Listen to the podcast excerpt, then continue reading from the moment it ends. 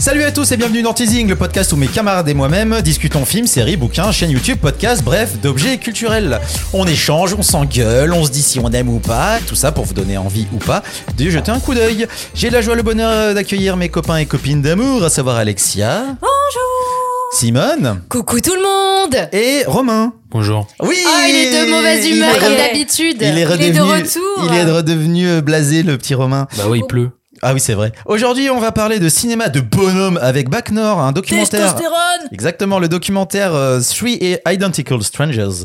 La recominute sera assurée par Romain qui va nous parler d'un compte Instagram et la communauté nous a demandé de regarder le film Capone. Mettez-vous bien, laissez-vous remplir le cœur par l'amour, la tendresse et la testostérone parce qu'on commence avec Bac Nord.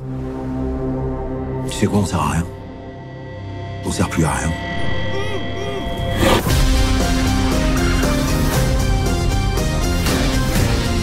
Tu rentres chez toi, tu risques rien. T'as ma parole.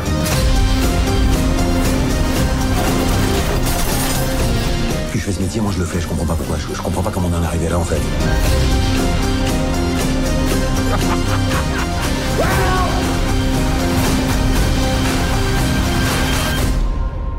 Bac Nord est un film français, policier thriller. C'est écrit par Cédric Jiménez, euh, Audrey Diwan, avec la participation de Benjamin Charby. C'est réalisé par Cédric, Cédric Jiménez. Pardon, excusez-moi, toujours les noms, les prénoms. Jiménez Au casting, on trouve entre autres Gilles Lelouch, François Civil, Karim, François, je te sais Karim Leclou et Adèle Exarchopoulos. Et j'ai envie de citer la jeune Kenza Fortas qui est très très très très bien dans le film. Ça dure 1h45. Bac Nord s'est librement inspiré d'un fait divers qui a vu des membres de la BAC de Marseille être inculpés pour trafic de drogue. Le film suit le parcours de trois policiers qui, poussés par leur hiérarchie, cherchent sans cesse à améliorer leurs résultats. Cette politique du chiffre les pousse à s'attaquer aux quartiers les plus chauds de la cité phocéenne afin d'arrêter des gros bonnets du trafic de drogue. Nos trois héros vont avoir recours à des méthodes totalement illégales. Malheureusement, une fois leur travail terminé, le système judiciaire va se retourner contre eux. C'est Romain le premier qui va nous donner son avis sur Bac Nord. Mon grand, qu'est-ce que t'en as pensé? Eh ben, euh, c'est un bon polar, je trouve. voilà, euh, je prends un peu l'accent du sud parce que en fait, il faut. Ah, euh, D'accord, c'était ramener l'accent du sud. non, je rigole. Ramener Non, du chaleur dans le cœur. Alors j'ai la communauté sur Instagram qui me demande de pas faire l'accent du sud s'il vous plaît. D'accord, bon, bah, je reprends. Et on s'excuse auprès des Marseillais, merci beaucoup. Je faisais la cigale. Euh, non, j'ai, bah, je l'ai, je comme vous, je l'ai vu au cinéma et tout, et euh, c'était une belle surprise d'un point de vue esthétique. C'est-à-dire que c'est très nerveux. Ça faisait longtemps que j'avais pas vu un film français qui gardait le côté un peu euh, de la French touch, tu vois, en fait, du cinéma, mais dans lequel je vais pas. euh, je trouve vraiment que c'était, voilà, il y avait de l'action. Quand on est avec eux, on est dans la voiture, on, voilà, ça fonce et tout, et c'est une vraie, vraie plus-value, je trouve, par rapport euh, à d'autres films, à d'autres polars en fait qu'il y a pu avoir. Euh, mais ouais, non, j'ai j'ai bien aimé. Alors, comme tu dis dans, dans, dans le générique, euh, on est vraiment à fond testostérone, quoi. C'est-à-dire qu'en fait, j'ai l'impression que c'est un film qui aurait pu. C'est pour moi, c'est un film des années 90, quoi. C'est-à-dire que c'est vraiment. Ah bah là genre, ça euh, c'était pour euh, c'était pour euh, Bruce de- Willis, film de Bruce Willis ouais. ou euh, ou comment il s'appelle Vin Diesel, ce genre de truc quoi. Ouais, c'est ça, ouais. Mais tu vois, c'est voilà, c'est vraiment en mode testostérone à fond. Le casting est bon. C'est-à-dire que les comédiens, même, tu vois, moi qui ne suis pas très fan de Gilles Lelouch, et bah là, pour le coup, je dis, bah tiens, ça lui va quand même Oh, pas eh mal. ben, tu on est d'accord. Non, mais c'est vrai, tu vois, on est d'accord. on est d'accord. Mais oui, c'est vrai. Mais non, on est d'accord tous les deux, c'est ça qu'elle veut dire. Ah d'accord. Et euh, bah, Karim Leclou qui voilà fonctionne qui- toujours qui euh, trop bien. hein. François Civil en fait pareil. Enfin voilà, pas vraiment de dombe au, au tableau au niveau du, du, du casting. Euh, point de vue super intéressant. Euh, tout d'un coup, je m'attendais à vraiment donc je vois donc dès que t'as le début du film, c'est vraiment un film d'action. Tu rentres vraiment en fait dans un film musclé. Et puis tu vas un peu plus loin que ça, c'est-à-dire que tu parles, tu parles vraiment de la police. Donc déjà de toute façon on est au- vraiment au point de vue de la police et on va vraiment parler de la police et de ses problèmes parce que je pense qu'en fait ce qui se passe à Marseille doit se passer un peu partout en France ou partout en fait dans le milieu capitaliste qui est notre monde. Oh excusez-moi, j'ai fait un Oh ça balance, ça balance. Bam, bam, bam. Et donc ouais, de, donc la politique du chiffre, la politique en fait vraiment de, du rendement. Mais le seul truc c'est qu'en fait quand moi j'arrive, alors je veux pas vous spoiler, mais juste à la fin du film, en fait je trouve que le point de vue qui est tout le temps avec les flics, parce que c'est comme tu dis, c'est inspiré de faits réels. Le but de la réalisation c'était vraiment de se mettre avec les trois flics, donc d'être de leur point de vue. Et Parce que pas- parce que le livre dont ça s'inspire est écrit par le flic qui a vécu le truc. Voilà, donc en fait, Voilà. on est vraiment du côté des flics. Et sauf qu'en fait, à la fin, euh, ce point de vue me pose problème. D'un coup, j'ai besoin d'avoir d'autres informations et je trouve qu'en fait, ça casse un peu le propos du film. C'est-à-dire qu'en fait, l'histoire de Bac Nord, c'était de suivre en fait ces flics et de les voir plonger en fait, de vraiment aller au bout de leur métier, de savoir ce qu'ils voulaient faire. Ils prennent l'opportunité qui se met devant eux parce qu'en fait, ils sont un peu comme des chevaux avec des œillères. En fait, ce qu'on leur dit, on les guide en fait dans la, la course, quoi. Et puis dès qu'on les lâche et qu'on leur dit de se démerder, bah en fait, ils ont fait des erreurs parce qu'on leur a dit de se démerder. Et donc, ils plongent et ils se cassent la gueule et tout. Donc euh, moi je trouve que c'est une très bonne surprise en termes de polar, c'est-à-dire que vraiment je ça faisait longtemps que j'avais pas vu en tout cas aussi musclé, aussi nerveux. Je suis un peu déçu par la fin parce que j'aurais peut-être voulu avoir un petit point de vue un peu euh, contraire pour équilibrer un peu les choses. Ok. Simonette, qu'est-ce que t'en as pensé de Bac Nord? La première chose que je que j'ai dit en sortant de ce film, c'était ça faisait longtemps qu'un film français ne m'avait pas tenu en haleine sur Mm. tout le long. Il y a aucun moment où j'ai décroché ou Même autre. pas qu'est-ce qu'on fait, qu'est-ce qu'on a fait au bon Dieu, non? Ah, je. ah. Et surtout que j'y allais avec un petit peu d'appréhension. C'est-à-dire, quand j'avais vu la bande-annonce, je m'étais dit, bon, est-ce que c'est pas un peu similaire, justement, au Misérable? J'avais peur d'une redondance euh, de ce côté, ok, on retourne. euh, euh, dans une cité avec des flics, etc., les confrontations. Et en fait, je me suis laissée surprendre encore une fois par par le tout simplement par l'histoire, d'autant plus que on est tout de suite pris en haleine. Les, les comédiens sont hyper bons. Le, le, le trio était, en tout cas, était juste vrai et sincère. Donc déjà ça, ça aide à aussi, à- enfin c'est vraiment les trois qui portent le film. Et esthétiquement parlant, j'ai trouvé qu'il y avait de très jolies scènes. Moi, une scène que j'ai adorée, c'est bien la scène où euh, ils prennent le gamin dans la voiture. C'est- Cette scène, elle est, elle est d'une beauté, elle est d'une, la façon dont c'est filmé, réalisé, euh, les points de vue, de, de, et puis juste les, les punchlines qu'il y a dans cet échange, dans ce court moment. Je sais pas combien de temps dure la scène, 3-4 minutes, mais j'ai trouvé cette scène d'une beauté. Enfin, j'ai j'ai adoré. On peut l'expliquer, je pense. C'est juste qu'en fait, ils, ils prennent à un moment un gamin euh, dans leur dans la voiture de dans leur voiture de flic, Mhm. et en fait, le gamin est hyper vénère et n'arrête pas de les insulter. Vénère, quoi. Et qu'est-ce qu'ils font? Ils mettent une musique de Joule et tout d'un coup ils chantent sur Joule et ça part en clip et ils partent en voiture et ils décident de faire les cons avec la bagnole. Et je crois que ce le gamin, gamin. a, été a été re- repéré du coup par euh, Gaston Bide et je crois qu'il est dans le, je crois qu'il est dans Ah, Validé. dans Validé Il me semble. Ah Et je pensais pas qu'il y aurait une scène avec de la musique de Joule qui pourrait être cool, tu vois. Ouais, Donc, oui, oui, c'est ça. En même temps, tu parles de Marseille. euh, la- Non, mais justement, ghetto, on se laisse surprendre par hein. des choses qui peuvent de base euh, se dire ouh là là, cliché ou autre, et en fait on rentre dedans. Alors moi, d'habitude, je suis pas adepte des polars. Euh, honnêtement, c'est pas le genre de film que je vais voir. euh, voilà, assez euh, ces scènes d'action, etc. Là, j'étais franchement bluffée, hyper impressionnée. J'étais agréablement surprise parce que euh, effectivement, c'est très bien réalisé, c'est très bien rythmé. Il y a beaucoup d'intensité. La scène du milieu du film, rien que pour ça, euh, franchement, ça vaut le coup de, de, de voir ce film. C'est effectivement très réaliste, presque parfois, ouais, effectivement documentaire. T'as l'impression d'être vraiment, tu fais partie de l'équipe de police, etc. Donc ça, franchement, c'était c'était top. Il y a des scènes très dures. Euh, moi, je me suis caché les, les yeux un moment parce que ça m'a dérangé tellement c'était violent et tellement c'était réaliste. Ça m'a moi aussi réconcilié avec le louche, c'est vous dire. Mais parce que pour une fois, il a un rôle, je trouve, qui, qui sort un peu de, de, de son personnage, un peu de, de connard antipathique. Euh, c'est sûr qu'il est un peu plus touchant. Le casting vraiment très bon. C'est vrai que ces trois acteurs réunis, j'aurais pas parié dessus parce que évidemment je les connais dans des films et dans surtout des genres bien différents. Et là bah c'est vrai que ça ça match vraiment bien. J'ai vraiment été euh, euh, surprise par euh, par cette alchimie parce qu'on sent qu'ils s'entendent vraiment bien Euh, donc je pense qu'ils ont été très bien dirigés. Après voilà selon moi ce qui est discutable dans ce film c'est euh, c'est la soi-disant neutralité du réalisateur euh, euh, parce que en, gros, ce qu'on comprend, c'est que dès le début, il y a un carton qui nous dit qu'il s'agit d'une fiction, que ce sont des personnages finalement fictifs, même si c'est euh, issu à la base d'une histoire vraie euh, euh, comme point de départ, comme pilier, on comprend très bien que le réalisateur a pris des, des libertés. Sauf qu'après, en plein milieu du film, t'as quand même euh, des images d'archives, en fait. Je crois que c'est Manuel Valls ou, ou Sarkozy, je sais plus. C'est Valls. C'est la même race. hein. voilà, c'est- donc du coup ça te politise vachement et c'est surtout ça te donne un Une assise réelle. bah, exactement une vraie temporalité et du coup là tu dis ah oui c'est Et vrai puis il y a les cartons à la fin. et en fait t'as les cartons à la fin qui font part donc de, de la vraie vie des, des personnages et en fait c'est là où tu dis ah bah c'est pas vraiment neutre c'est pas vraiment fictif. Et c'est juste ce truc là où tu dis bah c'est pas très honnête du coup euh, est-ce que tu avais besoin de, de mettre euh, ces images d'archives? Parce qu'au final euh, euh, on comprend bien que là le- les ennemis c'est la bureaucratie. Voilà j'ai trouvé ça pas très nuancé. Bah, évidemment on est du côté des flics donc euh, les délinquants sont présentés mais j'ai trouvé ça un peu too much tu vois ils sont euh, on connaît aucun nom ils sont hyper ils sont toujours masqués torse nu tu vois il y a un côté hyper sauvage sauvageon tu vois un peu que j'ai trouvé un peu too much. Alors tu dis qu'il y a des filles, moi j'en ai pas vu, franchement, il y a deux femmes à Marseille apparemment. Donc c'est la femme d'eux, slash qui est mère aussi donc euh, Adèle, que j'adore et que j'ai trouvé euh, très forte d'ailleurs dans, dans, dans son rôle, même s'il est, il est tout petit, il a quand même, euh, je trouve quand même son impact. Et t'as l'autre, donc t'as Kenza Fortas, qui est l'indique, euh, la petite maghrébine, très très belle. On comprend pas Ah pourquoi. bah, il y a par des, contre, les meufs sont toutes jolies. Hein, ah bah, Ça, sont très belles, elles sont très sexualisées. Il y a des plans à un moment de justement de de, de, de Kenza Fortas sur ses yeux et tout. Il y a un moment où je me suis dit ah est-ce qu'il va y avoir une, une histoire d'amour avec euh, le flic, tu vois je, je- Donc bon encore deux petits faire valoir. Voilà ils ont mis deux meufs histoire de.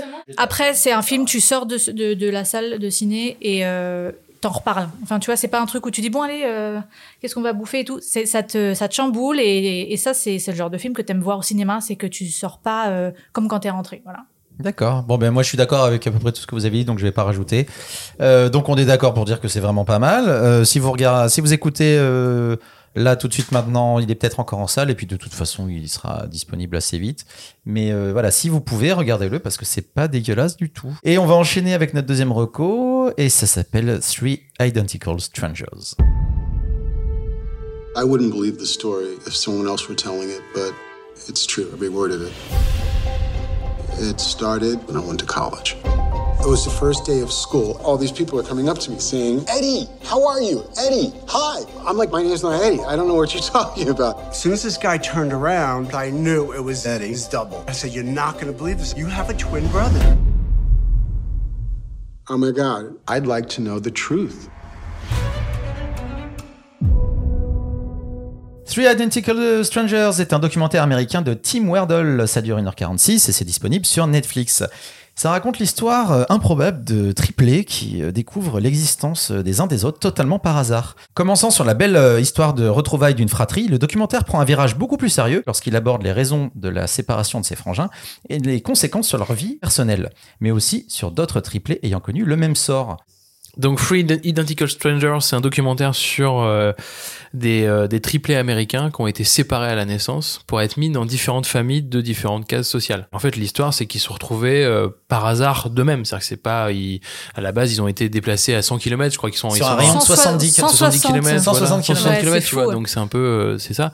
Et que la, la, la, l'histoire du début, c'est que le mec va dans un, dans un lycée. Dans sa, et- sa fac, ouais. je Dans crois, sa fac, ouais, et tout. Et tout le monde dit, mais c'est toi? C'est genre en Tout le monde lui dit salut, Salut, t'es de retour. Salut, t'es de retour et tout. Alors qu'en fait, non, je, je, Tout le monde lui claque la bise.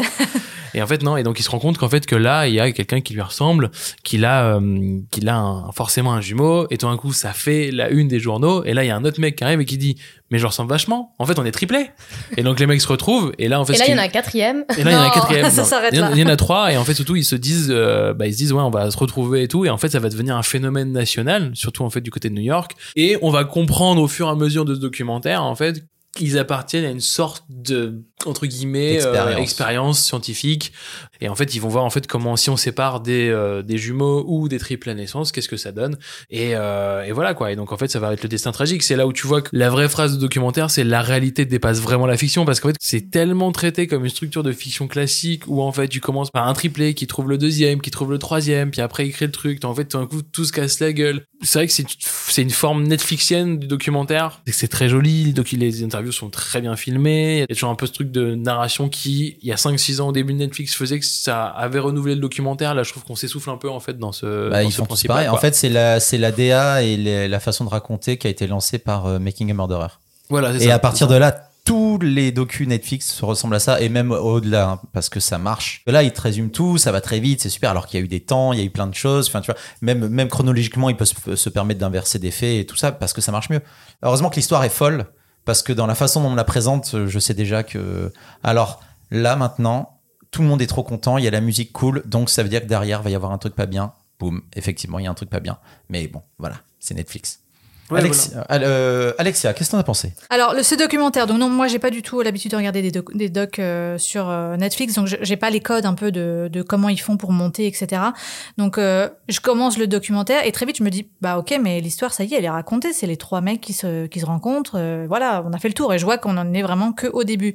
Donc, très vite, tu, tu, tu comprends que l'histoire, en fait, c'est pas leur rencontre, mais pourquoi, le pourquoi de leur séparation. Donc, comme tu l'as dit, Romain, il y a tu sens qu'il y a un peu un truc euh, un peu dark sur euh, cette agence d'adoption. euh, tu comprends qu'il y a une expérience scientifique, mais euh, plus t'avances, plus tu te dis que tu vas en savoir davantage. Donc oui, il y a la question de l'inné qui est assez intéressante et je pense qu'il aurait pu être un petit peu plus creusé, un peu plus nous, nous, nous ouais, ils auraient pu surfer un peu plus sur cette vague de, de libre arbitre, etc. Tout le truc, c'est que la, cette expérience n'a jamais été publiée. Et en fait, moi, c'est ça, ce dont j'attendais, c'est qu'à la fin de ce, de ce documentaire, tu comprennes le pourquoi euh, ils ont fait ça, qu'est-ce qu'ils voulaient, euh, qu'est-ce qu'ils voulaient tirer de cette expérience, et en fait, quelles, ont été les conséquences. Et bon, on va pas spoiler, mais t'es déçu. Donc, euh, l'histoire est certes euh, incroyable, cette histoire de triplé, parce que bon, en plus, tu vois que c'est, ça a été fait sur plusieurs familles, donc t'as quelques histoires un peu en parallèle. Mais je trouve ça très décevant parce qu'en fait, tu, tu, à la fin, je me dis, euh, ok, mais donc en fait, j'ai pas, je, je comprends pas finalement euh, le pourquoi euh, cette, cette agence a fait ça. Et en fait, c'est- voilà, la dernière partie où tu penses que tu vas avoir toutes les réponses te laisse un peu euh, pantois. Après, moi, je me suis posé même la question de savoir est-ce que, euh, la, enfin, au-delà de l'agence, il y a quand même les, Les les chercheurs. chercheurs. derrière. Je suis même pas persuadée en fait que les chercheurs avaient une idée vraiment euh, très précise de, euh, de tout ça. C'est un peu l'espèce de, de, de scénario de base de se dire Oh, trop bien, euh, on- prenons des jumeaux, séparons-les, enfin là des triplés en l'occurrence à la naissance pour les élever dans trois milieux euh, Sociaux sociaux, différents. complètement différents et voyons Ce qui ressort de ce qui là. ressort en fait tout simplement Oui. voir s'il y a des choses similaires ou quels sont les justement les contrastes est-ce que c'est en fait le milieu social aussi qui euh, qui influence aussi sur euh, toi ton développement personnel? D'accord, mais alors pourquoi l'expérience, elle est scellée jusqu'à 2066, je crois? Moi, il y a un problème éthique. tant qu'ils sont vivants ouais voilà euh, c'est ça tant qu'ils sont a- de leur vivant euh, Il y a un énorme problématique et comment ces gens ont pu, Ouais. ont pu leur valider ce genre de recherche. Ouais, c'est pour ça que la recherche sortira jamais. Mm, Parce que sinon, si elle sort, ça veut dire que ça valide le fait qu'elle a été faite. hmm. Et du coup, ça valide laisse la que ces mecs-là. euh. Non, ça, je pense que non. Enfin, sauf euh, sans qu'on nous le dise, mais que ces mecs-là l'ont fait. Et ça, si tu fais ça, mais c'est le, c'est le feu. Il y a une clause en plus, il y a une clause de 160 ans en fait. Ouais, non, mais Ouais, c'est c'est ça, ça. c'est ça. jusqu'à Et là, tu te dis, alarmant euh, en fait Ça, c'est un ça. truc de, de politicard en mode bon, bah ça, on met sous le tapis pendant très, très, très, très, très longtemps. Et puis, il y aura deux, trois curieux dans, 100 dans 120 ans qui vont se je savais sortir. même pas que c'était possible de Mais faire bien sûr, un- mais bien sûr. Le secret défense, tu sais, les mecs ils peuvent le remettre tant qu'ils veulent. hein, donc, euh, bref. Oui, et puis tu sens qu'il y a un truc un peu plus noir parce que, euh, en fait, de- des trois, euh, bah, de, ces triplés-là, tu n'en vois que deux. Donc, euh, forcément, tu, tu te dis, euh, on spoil pas, mais tu te dis, oui, il y a un truc un peu plus noir dans cette histoire. Mais voilà, tu restes un peu, ouais, sur, sur ta fin. C'est dommage. Bah, moi, moi c'est tout le, le volet judiciaire en fait qui est pas du tout poussé jusqu'au bout. Mm. Et du coup, ben, je suis, je reste sur ma fin. Voilà. Après, euh, c'est vraiment, c'est c'est ça. C'est, euh, j'ai regardé en haut d'une traite, c'était très bien foutu, très bien rythmé. Les, les frangins sont géniaux en fait. C'est aussi ça, c'est qu'ils sont Ouais, vraiment, vraiment Mm. top. Et, puis ils ont du recul sur la situation Ouais, ouais, aussi, c'est ça. en fait, tu vois, Ouais. ils ont- puis, ça qui est puis- intéressant. et puis ils sont rigolos, ils sont des bonnes bouilles, ils ont des sourires de ouf, tu vois, vraiment. Et T'as as quand même une heure et une heure vingt de photos d'eux qui ont Les des images d'archives, ouais, sont cool. Ils sont- Mais effectivement, bah, moi je reste sur ma fin, mais comme tous les documentaires Netflix, absolument que je regarde. Donc pour moi, c'est plus un problème de Netflix que de l'histoire en elle-même. Bon, après, tu sais, il y a toujours un truc où c'est plutôt. euh, Il y a Netflix, mais c'est la même chose sur les autres plateformes. Non, mais, que oui, mais je pense que ça, le- le- Ouais, la méthode ça a Netflix a, contaminé, ouais. a vraiment infusé partout. Euh, en tout cas, l'histoire de base est vraiment, vraiment étonnante et ça vaut le coup d'être regardé euh, quand l'histoire. Oui, voilà. ouais, Ouais. c'est- Ça vaut 14 sur 20. tout à fait Ah non, on dit qu'on note Ah, on pas. a dit on ne note, note pas. ah. Euh, on va passer à la reco minute et c'est Romain qui s'en occupe et qui va nous parler aujourd'hui d'un d'un d'un site Insta d'un oh là d'une page Instagram. Oh, papy, un site Instagram Eh papy. Point Bah, org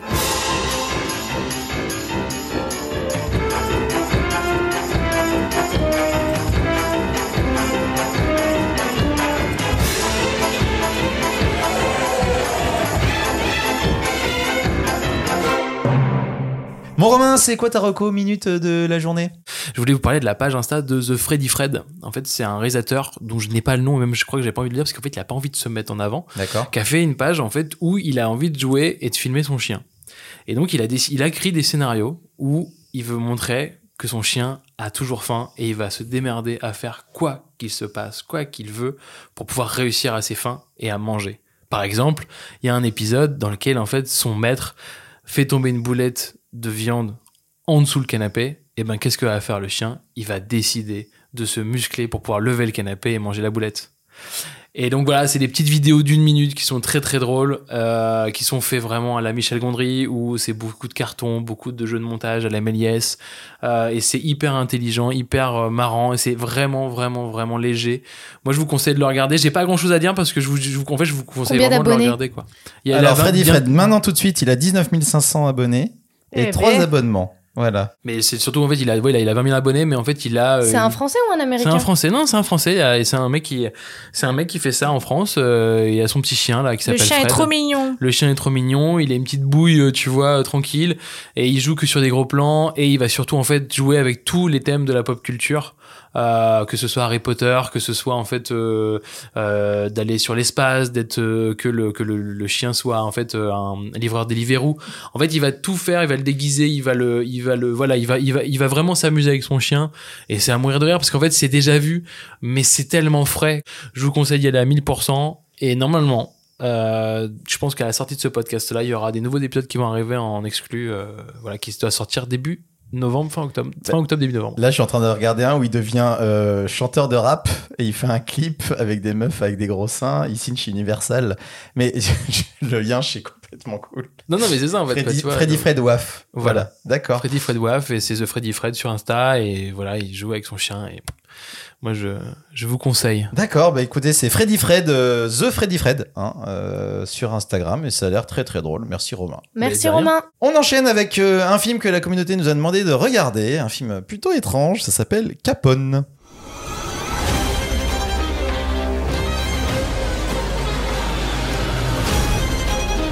Guys like you own this place $10 million. Maybe I can get him to talk. He's gonna go on a rampage. The only thing that really matters is how a man treats his family. Capone est un long métrage écrit et réalisé par Josh Trank euh, avec Tom Hardy dans le rôle de Al Capone. Le film dure 1h44 et c'est disponible sur Amazon Prime. Autrefois maître de Chicago, Al Capone n'est plus que l'ombre de lui-même. Après dix ans passés derrière les barreaux, il est assigné à résidence et dépérit doucement sous les yeux de sa famille et de ses derniers fidèles. Malade, Capone sombre doucement dans la folie et perd la mémoire aux grandes dames de ceux qui l'aiment et qui veulent le soutenir, mais aussi de ceux qui cherchent l'argent qu'il aurait dissimulé quelque part avant d'entrer en prison. Le film est très particulier et prend à contre-pied tous les fans de films de mafia pour se concentrer sur la psychologie d'Al Capone alors qu'il perd la tête à vitesse grand V. C'est Alex qui va nous en parler en première. Qu'est-ce que t'en as pensé? Alors moi, qui ne J'ai connais pas l'habitude de regarder qui des ne films connais pas la... C'est une belle histoire d'amour, hein. non, mais alors, je savais que euh, ça allait pas être un film de gangster. Justement, je me suis dit bon, c'est ces dernières années, c'est la dernière année de sa vie. Euh, ça peut me plaire. Voilà, on va pas être dans le gros truc de. Bah, Capone, c'est quand même tout le temps, tout le temps dans la phase euh, prohibition euh, à Chicago. euh, ouais, mais du coup, je savais que ça allait pas. Euh, Scarface, enfin tout quoi. Je me dis si c'est la dernière année de sa vie, ça, ça va me permettre de comprendre peut-être mieux son histoire avec des flashbacks, etc. Donc je me suis dit ah c'est cool, je vais apprendre plein de trucs. Que dalle Mais non, mais tu vois là, on va, on, on allait désacraliser un peu l'image du gangster. on aura, je me suis dit on va avoir une vision beaucoup plus authentique euh, forcément. Euh, donc j'étais assez curieuse. Je commence, les décors sont beaux, euh, on est en Floride, il y a des couleurs bien saturées, donc l'image est belle, les costumes sont très beaux également. C'est la direction artistique, franchement, pour moi, sauve un peu le film, car vous l'aurez compris, ça ne fonctionne pas. Alors tu parles de euh, psychologie de Al Capone. Effectivement, je me suis dit qu'on allait euh, mettre un peu le, le point là-dessus. Donc j'attendais ça, et en fait, on est, on reste vraiment très superficiel. J'ai eu un problème déjà euh, dès les premières images avec le maquillage. Euh, que j'ai trouvé un peu grossier, on n'y croit pas. Dans le sens où euh, Tom Hardy est vieillissant, Alors, ils l'ont Tom Hardy grimé. euh, est vieillissant et à un moment je me suis dit bah pourquoi ils ont ils auraient, ils auraient pas pu engager un, finalement un acteur plus vieux au lieu de le grimer comme ça? Et en fait donc je, je regarde quel âge est censé avoir Al Capone justement à la dernière année de sa vie Euh, et en fait il est juste censé avoir 48 ans donc il est pas si vieux que ça et, et donc c'est là où je me dis bah ouais mais en fait le maquillage du coup est, est vraiment trop caricatural, tu vois. Il, il a deux euh, balafres, effectivement, mais t'as l'impression il a, il a 60 balais, donc euh, tu, tu comprends pas trop euh, au niveau de la temporalité. Parce qu'il est malade aussi. hein. Ouais, ok. Et moi, j'ai des vieux tontons alcooliques, euh, ils ont 40, ils ont, euh, tu vois, ils ont 40 ans, Eh t'as ben, l'impression on qu'ils en les font salue, 70, hein. les coucou tonton. Alors Tom Hardy, qui normalement est quand même un acteur qui euh, qui joue bien et que moi j'aime beaucoup.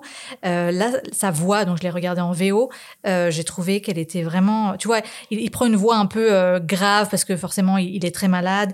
Euh, il surjoue un peu avec les grimaces qui sont hyper marquées. Franchement, t'as du mal à lire les émotions du personnage et comme il joue en plus un, perso qui perd un peu la boule. Bah, t'as du mal à, à savoir ce qu'il est en train de penser, etc. Donc, psychologie, euh, déjà, est pas aidée par le jeu, au final.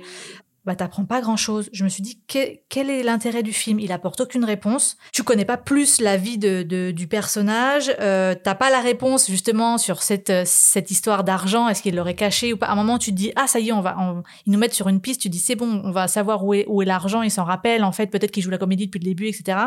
Non.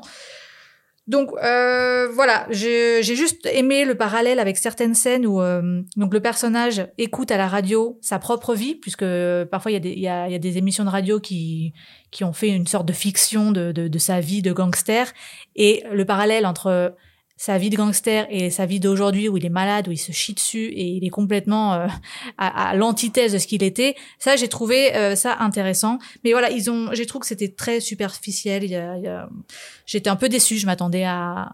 Je voulais aimer Al Capone. Ah, mais il y a, aucun problème, t'as le droit de pas aimer du tout, il y a aucun souci. Simone, qu'est-ce que t'en as pensé toi? C'est Team Alex ou pas Team Alex? De base, je me suis dit, bah, pourquoi pas se laisser emballer sur, bah, en vrai, c'est vrai quels étaient les derniers jours de, de Al Capone. euh, Et en résultat, bonne sieste Oh, putain. Je l'ai vu en une fois déjà. Ah bah, ça, dormi au c'est. Alors notez que je l'ai vu en une fois, mais c'était un supplice. hein. J'ai franchement, en vrai, ce film, c'est 1h45 euh, d'ennui, mais au-delà de l'ennui, c'est d'une gênance épouvantable. On part dans les névroses du personnage, mais je trouve que c'est mal fait, mal réalisé. On n'y croit pas. Et comme toi, j'ai noté que ça manquait de véracité, ça manque d'authenticité. Tom Hardy, il a été au plus mauvais de sa performance. Vraiment, très sincèrement, d'habitude, euh, cet acteur est incroyable. Et là, il pousse trop sur le caractère dément. Euh, du coup, ça dénature en fait la, je sais pas, la, la véracité, je pense, de, de, de, de sa Je réelle pense qu'il était en roue libre et il n'a pas été bien dirigé parce Mais que. on aurait dit un mauvais Joker, tu vois, c'est trop étrange. Et je trouvais donc c'était une défaite. Et je me suis dit, mais c'est quoi ce maquillage en carton pâte à modeler? Je me suis posé la question, je me suis dit, mais est-ce que c'est fait exprès, est-ce que c'est pas fait exprès? Et en même temps, si c'est fait exprès, pourquoi? Dans quel but? Et puis, euh, moi, ça m'a gêné, même ces histoires de euh, incontinence. euh, Mais c'est la vie, ça. oui, si je suis- Oui, ok, mais on, on joue un peu trop là-dessus. C'est poussé à euh, l'extrême à ouais, chaque fois. Oui, hein. voilà, c'est ça. Moi, il n'y a pas de souci pour euh, montrer ce qui, est, ce qui est vrai, mais euh, je sais pas, ça revient trop souvent. Et puis quand on part vraiment dans ces délires, encore une fois, oui, dans ces névroses, je j'ai pas du tout accroché. Je me suis dit, bon, bah très bien, fin de l'histoire, je n'ai rien appris. Et bref, donc ok, bon, bah c'est tout, merci, au revoir. Je me suis dit, bon, bah on va se faire un bon incorruptible pour rattraper le coup. Et puis voilà. Ah, D'accord, ok, bah Ouais, deux, voilà, deux- ouais. deux- deux- deux pouces en bas, d'accord. Ouais. Euh, Romain, est-ce que tu remontes la moyenne ou pas du tout?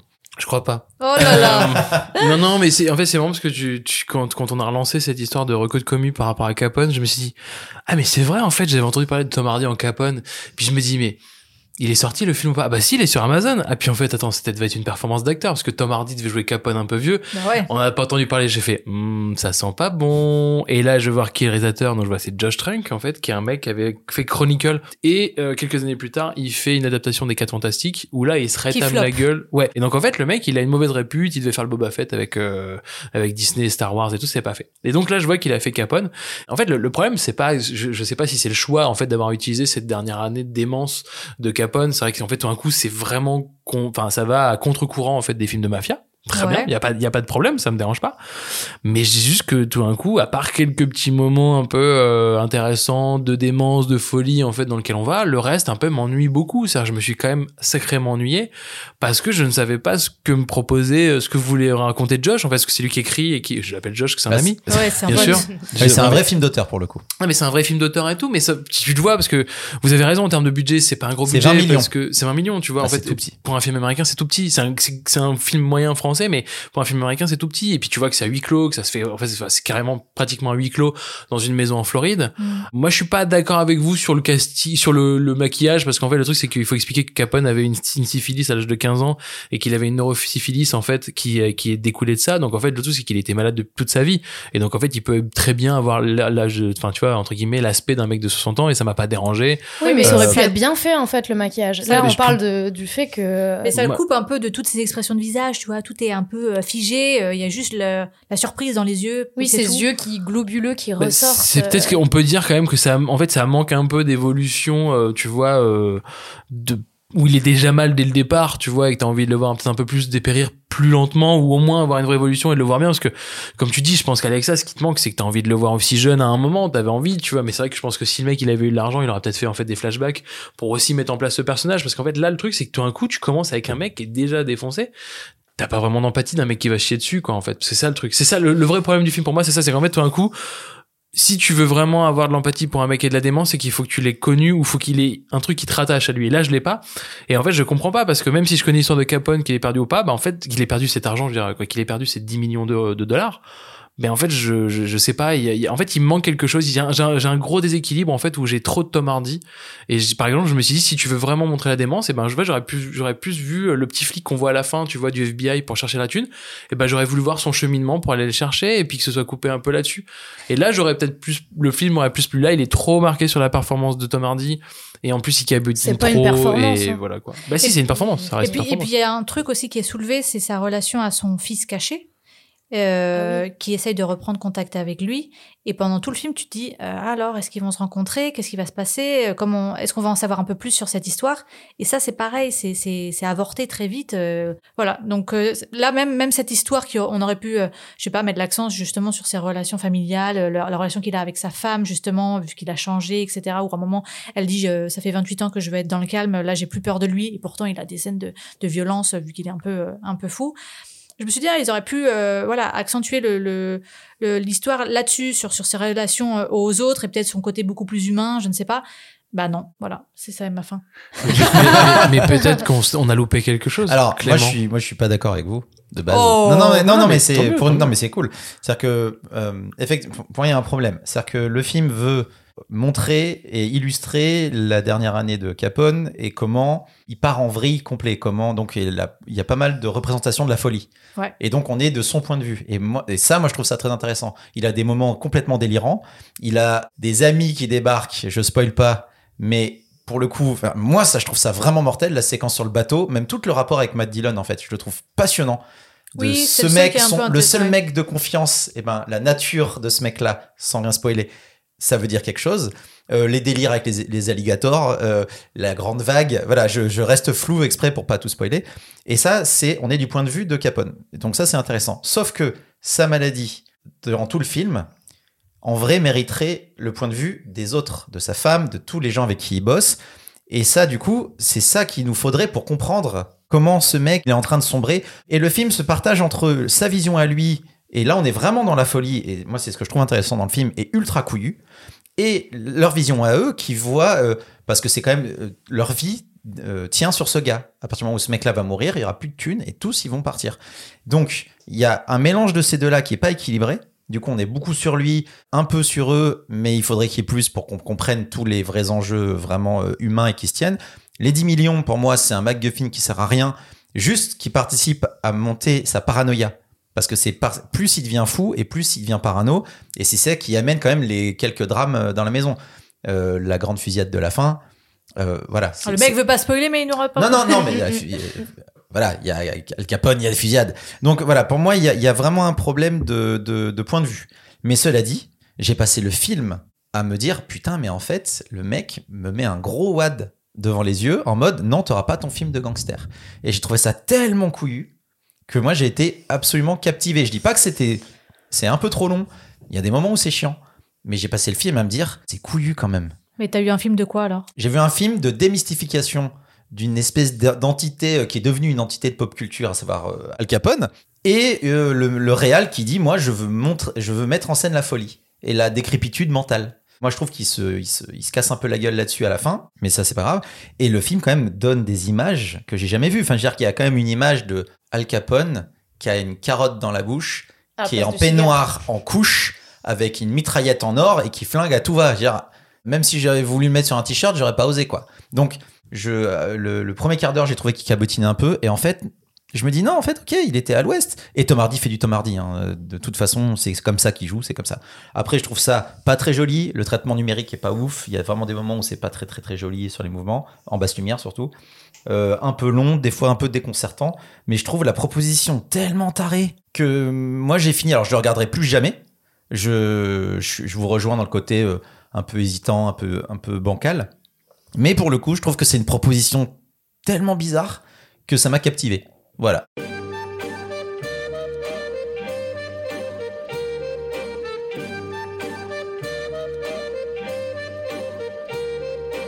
Et c'est là-dessus qu'on finit ce nouvel épisode de, de Teasing. camping. J'allais dire camping.